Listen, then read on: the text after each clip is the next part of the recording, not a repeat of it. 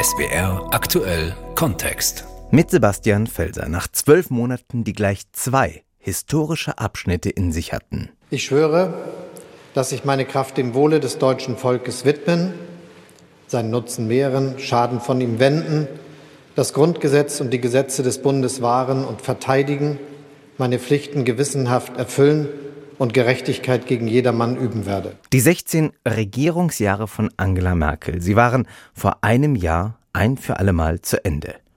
Olaf Scholz wollte mit seiner Regierung ein neues Kapitel aufschlagen. Das war am 8. Dezember 2021. Aber keine drei Monate später gab es gleich wieder einen historischen Tag, den 24. Februar 2022. Das war Altweiberfastnacht, der schmutzige Donnerstag im Alemannischen, als Russland die Ukraine überfallen hat.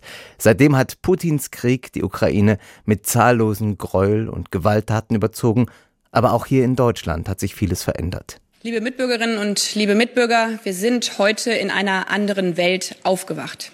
Mit dem militärischen Angriff auf die Ukraine bricht die russische Regierung vor den Augen der Welt mit den elementarsten Regeln der internationalen Ordnung. Bundesaußenministerin Annalena Baerbock von den Grünen hätte sich ihren Job sicherlich auch anders vorgestellt.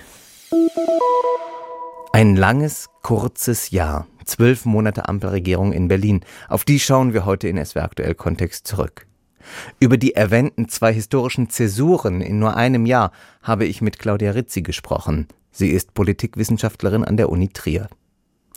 Wenn wir uns erstmal an die Zeit nach der Bundestagswahl erinnern, die sich so langsam findende Bundesregierung hatte ja so einen Zauber des Anfangs regelrecht inszeniert, mit Instagram-Bildern, auf denen meist drei Leute von SPD, Grünen und FDP zu sehen waren, mehr oder minder so als Selfie aus der Koalitionsküche. Diese Regierung wollte anders sein, neu und modern, gerade weil sie uns so weit weg scheint, diese Zeit, können Sie uns nochmals zusammenfassen, worum es den Ampelparteien eigentlich bei ihrem Koalitionsstart vor einem Jahr ging? Es ging ihnen tatsächlich um einen richtigen Aufbruch. Also nach 16 Jahren CDU-geführter Regierung waren sich die drei Ampelparteien alle einig, dass ein neuer Wind mal wieder wehen müsste. Insbesondere für bestimmte gesellschaftliche, aber auch ökologische Modernisierungsprojekte. Also das ist die eine Seite dieser Situation. Die andere Seite ist aber auch ganz klar die, man war konfrontiert mit einem Wahlergebnis, das nicht ganz einfach war. Diese drei Parteien mussten zusammen eine Koalition bilden und das war nicht ganz einfach, weil sie ja programmatisch relativ weit auseinander liegen. Und insofern ist es auf der einen Seite der Wunsch nach Aufbruch und auf der anderen Seite auch eine gehörige Portion Pragmatismus, der hier eine Rolle gespielt hat. Stimmt, die erste Dreierkonstellation überhaupt auf Bundesebene. In so einem Koalitionsvertrag darf ja in der Regel jede Partei so ein Herzensanliegen unterbringen. Fangen wir mal bei der FDP an. Was würden Sie denn sagen? Was wollte die FDP in der Regierung erreichen? Für die FDP waren vor allem zwei Ziele besonders wichtig, die auch in ihrem Wahlkampf eine zentrale Rolle gespielt hatten. Erstens, es soll keine Steuererhöhungen geben und zweitens, die Schuldenbremse wird wieder eingehalten. Nach der Corona-Pandemie war es das Ziel, dass man auch wieder zu einem ausgeglichenen Haushalt kommen kann. Eng mit diesen Themen verbunden ist auch die Person Christian Lindner, weil er hinter diesen Zielen steht. Auch als Person war es für ihn besonders wichtig, dass er Finanzminister werden wollte. Und das ist ihm ja dann auch gelungen. Für die Grünen, wenn man auf diese Zäsur schaut, die am Anfang schon angeklungen ist, ist es ja vermutlich am bittersten, wenn wir jetzt vergleichen. Denn die wollten Windräder bauen und errichten nun LNG-Terminals. Dazu kommen wir später noch im Detail. Aber wo wollten denn die Grünen eigentlich ihren Schwerpunkt für diese Regierungskoalition legen? Ja, tatsächlich war es die klimapolitische Wende, die Neuausrichtung der Energiepolitik in Deutschland. Das war das Thema, das den Grünen am meisten am Herzen lag und auch innerhalb der Partei immer noch am meisten am Herzen liegt. Auch wenn die Umstände im Moment natürlich hier manche Perspektive verschoben haben. Also geplant war eine konsequentere Umstellung auf E-Mobilität im Verkehr. Es war aber natürlich auch geplant der schnellere Ausstieg aus der Kohle und mittelfristig sollte auch Erdgas durch erneuerbare Energien ersetzt werden. Aber daneben spielen für die Grünen eben auch diese gesellschaftspolitischen Zielsetzungen, die ich anfangs erwähnt habe, durchaus eine Rolle. Hier kann man als Beispiel die Legalisierung von Cannabis nennen. Auch das waren Aspekte, die dieser Partei einfach aus ihrer Programmatik heraus besonders am Herzen liegen. Die SPD wollte vor allen Dingen den Kanzler stellen. Und das hat ja immerhin auch geklappt. Wie sehen Sie denn die SPD zwischen Merkel-Nachfolge und der Zeitenwende, als sie da angefangen hat mit Olaf Scholz als Kanzler? Ja, da ist eigentlich, das ist eine ganz vielschichtige Situation, in der sich die SPD da gerade befindet. Erstens vielleicht ein Wort zu Olaf Scholz. Olaf Scholz ist ein eher nüchtern auftretender Kanzler und in seinem Stil, in dieser Ablehnung von viel Pomp oder Symbolik, er hatte ja gewisse Ähnlichkeiten tatsächlich zur Amtsvorgängerin Angela Merkel. Also hier ist so ein Stück weit Kontinuität. Diese vielen Herausforderungen waren natürlich für Olaf Scholz unerwartet und die haben ganz viel Handlungsdruck erzeugt. Und man merkt dieser Tage ganz deutlich, dass er sichtlich stolz auf das ist, was seine Regierung alles geschafft hat, teilweise auch unter Ausübung der Richtlinienkompetenz. Also da war ein Haufen Krisenpolitik dabei. Denken wir beispielsweise eben an die Frage, wie kann man die Gasvorräte für den Winter auffüllen? Wie viel Waffen wollen, sollen, können wir an die Ukraine liefern? Das große Sondervermögen für die Bundeswehr, das war ja auch eine echte Zäsur in der deutschen Politik. Alles das waren Herausforderungen, die, so wie es aktuell aussieht, ganz gut gemeistert wurden und darauf ist Olaf Scholz gehörig stolz auch. Er kann auch stolz darauf sein, dass er eigentlich die Ziele, die seine Partei in den Koalitionsvertrag eingebracht hat, schon ziemlich gut aufs Gleis gesetzt hat. Also der Mindestlohn ist durch, das Bürgergeld ist jetzt durch. Da merkt man, dass die SPD eigentlich relativ viel von dem verglichen mit den anderen Parteien, was sie ursprünglich avisiert hat, auch tatsächlich schon durchsetzen konnte oder auch auf dem Weg ist, es weiterhin durchsetzen zu können. Auch das ist eine gute Bilanz. Aber was nicht so gut aussieht, ist im Moment die Zustimmung durch die Bürgerinnen und Bürger. Die Deutschen sind nicht sehr glücklich mit dieser Regierung. Sie sind nicht glücklich mit der Politik, die hier gemacht wird. Die Umfragewerte der SPD sind insgesamt nicht besonders gut und das setzt die Partei natürlich auch ein Stück weit unter Druck. Ein klassisches SPD-Dilemma, beschreibt da Claudia Rizzi, Politikwissenschaftlerin an der Uni Trier. Die Partei setzt Versprechen ihres Programms um, doch ihre Klientel dankt es ihr nicht in dem Maße. Der Bundeskanzler selbst muss sich auch neu erfinden. Keine drei Monate nach seinem Amtsantritt, berichtet unsere Hauptstadtkorrespondentin Barbara Kostolnik. Scholz, der sich bis dato in guter alter Merkel-Manier eher auf das Moderieren hinter den Kulissen verlegt hat, muss plötzlich viel erklären. Die Zeitenwende, sie wird zur Scholz-Wende. Die Welt danach ist nicht mehr dieselbe wie die Welt davor. Auch Olaf Scholz versucht, sich in dieser neuen Welt zurechtzufinden, der Kanzler als Krisenkommunikator, redet zur Nation, um sie im Angesicht des Krieges zu beruhigen. Aus vielen Äußerungen, die ich dieser Tage höre, spricht ernste Sorge, dass sich der Krieg ausweitet, dass der Frieden auch bei uns in Gefahr geraten könnte. Es wäre falsch, das einfach abzutun. Gleichzeitig gilt, Angst darf uns nicht lähmen. Im politischen Handeln bleibt Scholz sich treu, keine waghalsigen Aktionen, auch wenn er seiner Partei, einst Friedenspartei von Bar und Brand, im Ukraine-Krieg einiges zumutet. Waffen in Kriegsgebiete, wenn auch nach langem Zögern. 100 Milliarden für die Bundeswehr, außergewöhnliche Zeiten. Wir müssen deutlich mehr investieren in die Sicherheit unseres Landes, um auf diese Weise unsere Freiheit und unsere Demokratie zu schützen. Entscheidet der Kanzler mehr oder weniger allein. Sicherheit und Energiesicherheit werden die entscheidenden Herausforderungen. Scholz gibt für die Regierung ein Mutmachermotto aus, kurz und bündig. You'll never walk alone. Unterhaken, zusammenstehen. Niemand wird mit seinen Herausforderungen und Problemen alleine gelassen. 200 Milliarden Euro gibt es dafür noch einmal obendrauf, um Bürgerinnen, Bürger und Unternehmen von den steigenden Energiekosten zu entlasten. Der Kanzler als Macher und Mutmacher, das ist die Botschaft. Man kann sagen, das ist hier ein Doppelwumms. Neben den diversen Wumsen hat der Kanzler noch eine Koalition zu managen, die nicht immer in eine Richtung marschiert. Vor allem die FDP schert gerne aus. Was Olaf Scholz zu einem Machtwort bewegt, indem er im Streit um die AKW-Laufzeitverlängerung zwischen Robert Habeck und Christian Lindner zum Äußersten seiner Richtlinienkompetenz greift. Manchem von diesen Jungs und Mädels muss ich mal sagen, weil ich nicht tue, was ihr wollt, deshalb führe ich. Der Hashtag Wo ist Scholz, den ihm zu Beginn seiner Amtszeit viele auf Twitter hinterhergeworfen haben, ist schlecht gealtert. Scholz kann sich auch gar nicht verstecken. Die Weltlage erlaubt kein Merkeln, also kein weiter so mehr. Lediglich im nordostdeutschen Stoizismus ist eine gewisse Kontinuität zu erkennen. Scholz Fazit nach einem Jahr im Amt. Es hat geruckelt, wie es in schweren Zeiten so ist, aber wir haben es geschafft, dort anzukommen, wo wir sein mussten, damit man durch die schweren Zeiten kommen kann und nach vorne blicken. Olaf Scholz will nach vorne schauen.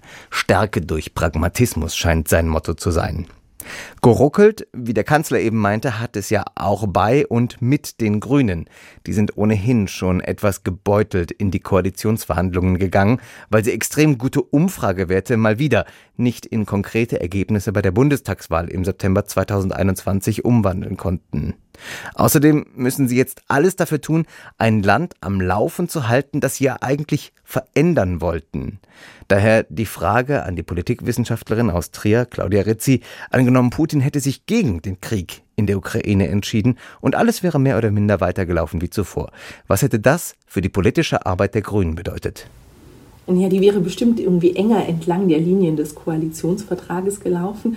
Also die Klimapolitik hätte eine größere Rolle gespielt, vor allem mit Blick auch auf das Ressort, das Robert Habeck sich ja ein bisschen auch auf den Leib geschneidet hat. Gleichzeitig sollte man, glaube ich, nicht unterschätzen, dass die Grünen einiges gestalten konnten in den letzten Monaten, trotz der Krisensituation, trotz der neuen Herausforderungen oder auch gerade deswegen. Also unsere Sensibilität im Land hier für den Bedarf an regenerativen Energien, an Veränderungen in der Energiepolitik ist ja doch deutlich größer geworden und das können die Grünen sich auch zu Nutzen machen. Die Grünen waren es auch, die darauf bestanden haben, dass es nicht nur eine Senkung der Benzinpreise geben soll, sondern dass dann parallel auch das 9-Euro-Ticket als Ausgleich erfunden oder geschaffen wurde. Annalena Baerbock konnte sich als Außenpolitikerin besonders profilieren, gilt für viele als das beliebteste Mitglied der aktuellen Regierung. Also da sieht man schon, die Grünen nutzen auch diese Situation relativ gut, um im Geiste ihrer Partei, da wo es möglich ist, auch Fortschritt zu provozieren. Das ist interessant, wie Sie das darstellen, denn ich hätte mich gefragt, ist den Grünen nicht ein bisschen auf die Füße gefallen, dass sie sich so namhafte Ministerien gesichert haben in den Koalitionsverhandlungen? Das Wirtschafts- und Klimaschutzministerium samt Vizekanzlerschaft von Robert Habeck, das Sie erwähnt haben, das Außenministerium für Annalena Baerbock, also Annalena Baerbock insbesondere als Außenministerin hat eine ganz große Bühne geboten bekommen, die sie ja auch gerne betritt. Da schlägt sie sich auch bislang ausgesprochen erfolgreich in der öffentlichen Meinung.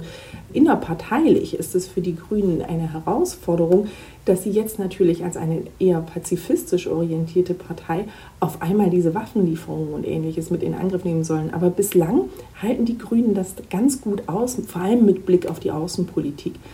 Innenpolitisch, und das betrifft dann eher das Wirtschafts- und Klimaministerium von Robert Habeck, ist das schon eine größere Herausforderung. Vor allem, weil ja über den Sommer auch einige Fehler hier gemacht wurden. Ich sage nur Stichwort Gasumlage. Das ist natürlich etwas, was überhaupt nicht gut bei den Bürgerinnen und Bürgern ankommt, was auch den Glamour, den Robert Habeck eine Zeit lang in Anspruch genommen hat, ganz klar geschmälert hat. Aber es ist auch nach wie vor ein ganz wichtiges Ministerium. Und wenn man jetzt mal davon ausgehen würde, ein bisschen optimistisch, dass hier nicht mehr so viele Fehler passieren werden in den nächsten Monaten, dann kann das durchaus auch wieder ein Ressort sein, mit dem man sich richtig gut profilieren kann. Welche Auswirkungen hätte das denn dann mittelfristig für die Grünen in ihrer Beziehung zur Wählerschaft? Ja, also wie ich gerade schon angedeutet habe, die innerparteilichen Konflikte, die da auf die Grünen zukommen könnten, die könnten eher der Knackpunkt werden.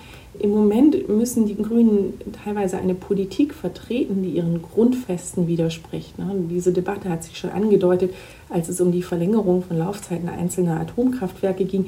Das tut natürlich den grünen Mitgliedern insbesondere ganz doll weh, wenn man hier solche Zugeständnisse an die Situation, aber auch an die verschiedenen Positionen innerhalb der Koalition machen muss. Und ich glaube, was auf uns zukommt im nächsten Jahr, ist, dass hier die Spannungen steigen werden diejenigen, die skeptisch sind über Waffenlieferungen, über eine stärkere Bundeswehr, die werden versuchen, wieder mehr Raum in der Debatte einzunehmen.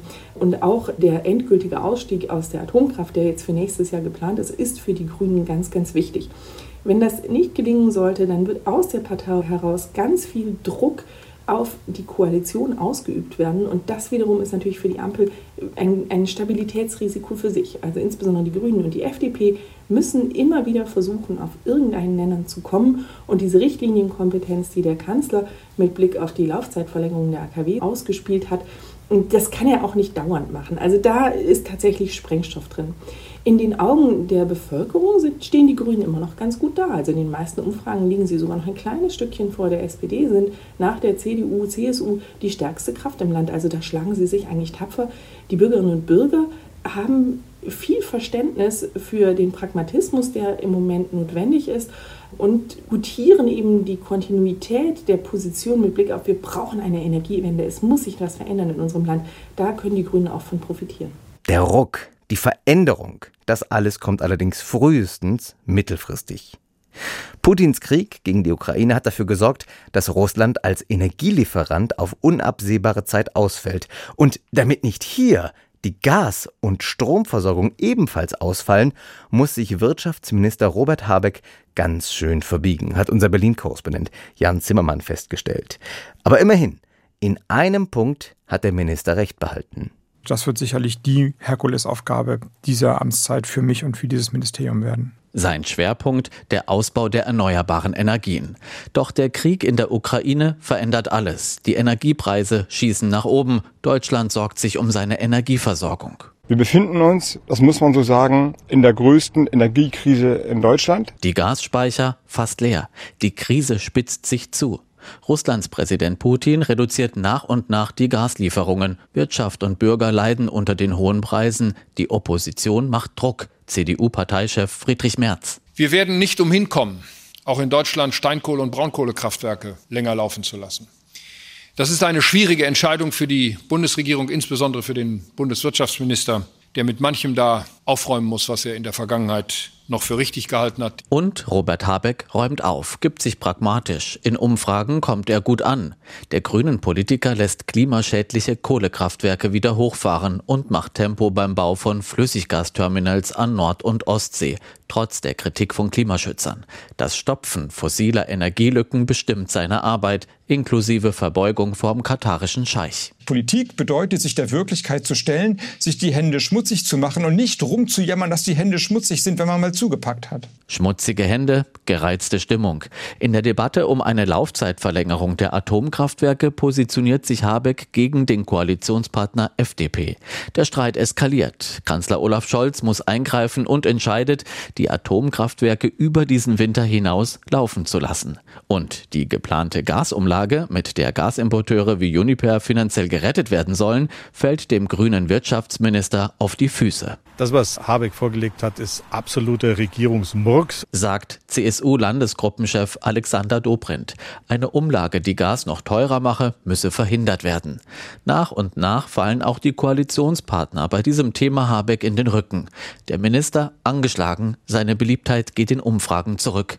Erst nachdem die Ampelregierung den Doppelwumms verkündet und mit diesem eine Gas- und Strompreisbremse, lässt die Kritik an Robert Habeck und der Bundesregierung nach. Inzwischen kann der Wirtschaftsminister volle Gasspeicher vorweisen und die ersten Flüssiggasterminals sollen in Kürze in Betrieb gehen. Nachdem Habeck Milliarden für Gasspeicher, Wirtschaftshilfen, Flüssiggasterminals ausgeben musste, will er nächstes Jahr verstärkt in die klimaneutrale Transformation investieren. Klimaschutz, eine klimaneutrale, CO2-arme Produktionsweise und Konsumweise ist die ökonomische Zukunft. Doch die Energiekrise und das Stopfen fossiler Energielücken dürften den Wirtschaftsminister auch im nächsten Jahr vor sich hertreiben. Und vor sich hertreiben dürfte den Wirtschaftsminister auch der kleinste Koalitionspartner, die FDP. Auch über die Liberalen habe ich mit der Politikwissenschaftlerin Claudia Rizzi von der Uni Trier gesprochen. Wo musste die FDP denn besonders federn lassen? Ja, das ist ganz klar die Schuldenbremse. Eine derart hohe Neuverschuldung als Finanzminister vertreten zu müssen, das widerstrebt Christian Lindner fundamental, auch persönlich, und das steht auch in einem Spannungsfeld zu der Position seiner Partei. Diese immense Ausgabenpolitik, die damit verbunden ist, und manche sagen noch dazu im Modus der Gießkanne, es wurde ja ganz viel in der Breite an die Bevölkerung weitergegeben. Das ist etwas, was eigentlich die FDP nicht gerne unterstützt. Und Lindner weiß sehr genau, dass er dem eigenen Klientel in dieser Lage jetzt auch Erfolgsmeldungen schuldet sozusagen. Und entsprechend wird er, glaube ich, auch konfliktbereit und durchaus mit der einen oder anderen Provokation wieder in das nächste Jahr starten. Und das könnte für die Koalition zu einer Herausforderung werden. Ja, das haben Sie jetzt ganz interessant angesprochen, denn an vielen Stellen könnten politische Beobachter ja das Gefühl bekommen, dass die FDP so ein bisschen außerhalb der Koalition, ich nenne das mal, flirtet. Also mal die Kritik der Opposition einstimmt, wenn es ums Staatsbürgerschaftsrecht geht oder mal den Grünen eins mitgibt, wenn es um die Verlängerung der Atomkraft in Deutschland geht. Wie sehen Sie denn die Rolle der FDP in der Ampelkoalition so nach einem Jahr? Na, das, was Sie als Flirt bezeichnen, würde die FDP selbst wahrscheinlich eher als Haltung bezeichnen. Ne? Also die FDP konnte in den Koalitionsverhandlungen tatsächlich vieles durchsetzen. Es war eben auch ein hoher Druck, dass hier eine Regierung zustande kommen muss. Und das haben die relativ gut genutzt. Gleichzeitig gibt es große Differenzen zwischen der FDP, der SPD und insbesondere auch den Grünen. Und die werden immer wieder eine Rolle spielen in der Regierung. Das war eben soweit auch erwartbar. Insofern geht die FDP ganz gerne in diese Rolle einer Opposition innerhalb der Koalition. Die kann sie sich zunutze machen, die entspricht auch ihrer eigenen Haltung. Aber das durchzuhalten erfordert auch viel Fingerspitzengefühl, weil zu viel Provokation ist nicht gut. Und was man, glaube ich, auch ganz klar festhalten kann, ist, die FDP hat aktuell auch kein gesteigertes Interesse an Neuwahlen, an einem Platzen der Koalition, weil dafür ist ihre Position in den Umfragen nicht gut genug. Also sie würden das vielleicht noch eher in Kauf nehmen, wenn sie absehbar anschließend eine Regierung zusammen mit der CDU-CSU stellen könnten. Aber das wäre bei weitem nicht ausgemacht, wenn es jetzt zu Neuwahlen käme. Die Legislaturperiode soll vier Jahre dauern. Jetzt ist ein Jahr rum. Hat die Ampelkoalition also noch viel Zeit? Oder läuft ihr die Zeit fürs Regieren, fürs Gestalten viel mehr davon? Ja, aus wissenschaftlicher Sicht kann man ganz klar sagen, Zeitknappheit prägt demokratische Politik grundsätzlich und sie ist in Krisenphasen immer auch noch ausgeprägter als in Normalphasen der Politik. Also insofern ist das etwas, womit Politik immer kämpft. Ne? Die Begrenzung der Legislatur besteht, die Projekte sind groß, die Perspektiven, die Politik einnehmen muss, hingegen sind lang. Und das ist sozusagen ein Grundproblem demokratischer Politik. Was wir aber jetzt mit Blick auf den Krieg in der Ukraine feststellen, ist, dass je länger diese Krise andauert, desto größer wird der Zeitdruck, der auf die Regierung wirkt, weil einfach die Zeit für die Projekte, die den Parteien ursprünglich am Herzen lagen, tatsächlich davonläuft. Also das ist eine ein Stück weit schwierige Situation. Es muss ganz viel gehandelt werden. Es wird ja auch ganz viel geschafft. Aber so ein paar Projekte werden doch ein bisschen auf die lange Bank geschoben. Und das wird natürlich die Akteure hier ärgern. Aber das ist vielleicht auch einer der eher schwächeren Gründe dafür, weswegen es ganz dringend wünschenswert ist, dass dieser Krieg in der Ukraine bald endet. Innerhalb von drei Jahren kann ganz, ganz viel passieren. Und gerade angesichts der Krisen, die uns aktuell beschäftigen, Sie haben es angesprochen, der Krieg in der Ukraine, die daraus resultierende Energiekrise bis hin zur Klimakrise, die aktuell auf eine Klimakatastrophe hinzusteuert, können wir uns ja kaum vorstellen, dass es noch mehr Dinge geben könnte, die die Welt erschüttern. Wenn wir aber an den Konflikt zwischen China und den Vereinigten Staaten denken oder daran, wie die Corona-Pandemie ja vor ein paar Jahren uns aus dem Nichts getroffen hat, dann will ich schon die Frage stellen, neben dem aktuellen Krisenmanagement und dem Wunsch nach eigenen Vorstellungen vielleicht irgendwann auch noch was gestalten zu können, welche Risiken stehen eigentlich bei der Ampelregierung noch unter besonderer Beobachtung, was die kommenden drei Jahre angeht? Ja, also Sie haben einige ganz wichtige Themen genannt und wir können auch sicher davon ausgehen, dass die Stäbe in den verschiedenen Ministerien darauf auch immer ein wachsames Auge haben, auch jenseits dessen, was ansonsten gerade alles an Tagesgeschäft anliegt. Was vielleicht noch zusätzlich zu nennen wäre, ist die Angst vor einer Rezession. Also die Bedeutung einer starken Wirtschaft ist in Deutschland sowieso sehr, sehr groß. In der aktuellen Lage, die Menschen sind krisengebeutelt und die Politik muss tatsächlich viele Steuereinnahmen haben, damit sie alles das, was sie an Unterstützungspaketen und Versprechen gemacht hat, auch umsetzen kann, ist es vielleicht noch von besonderer Bedeutung aktuell.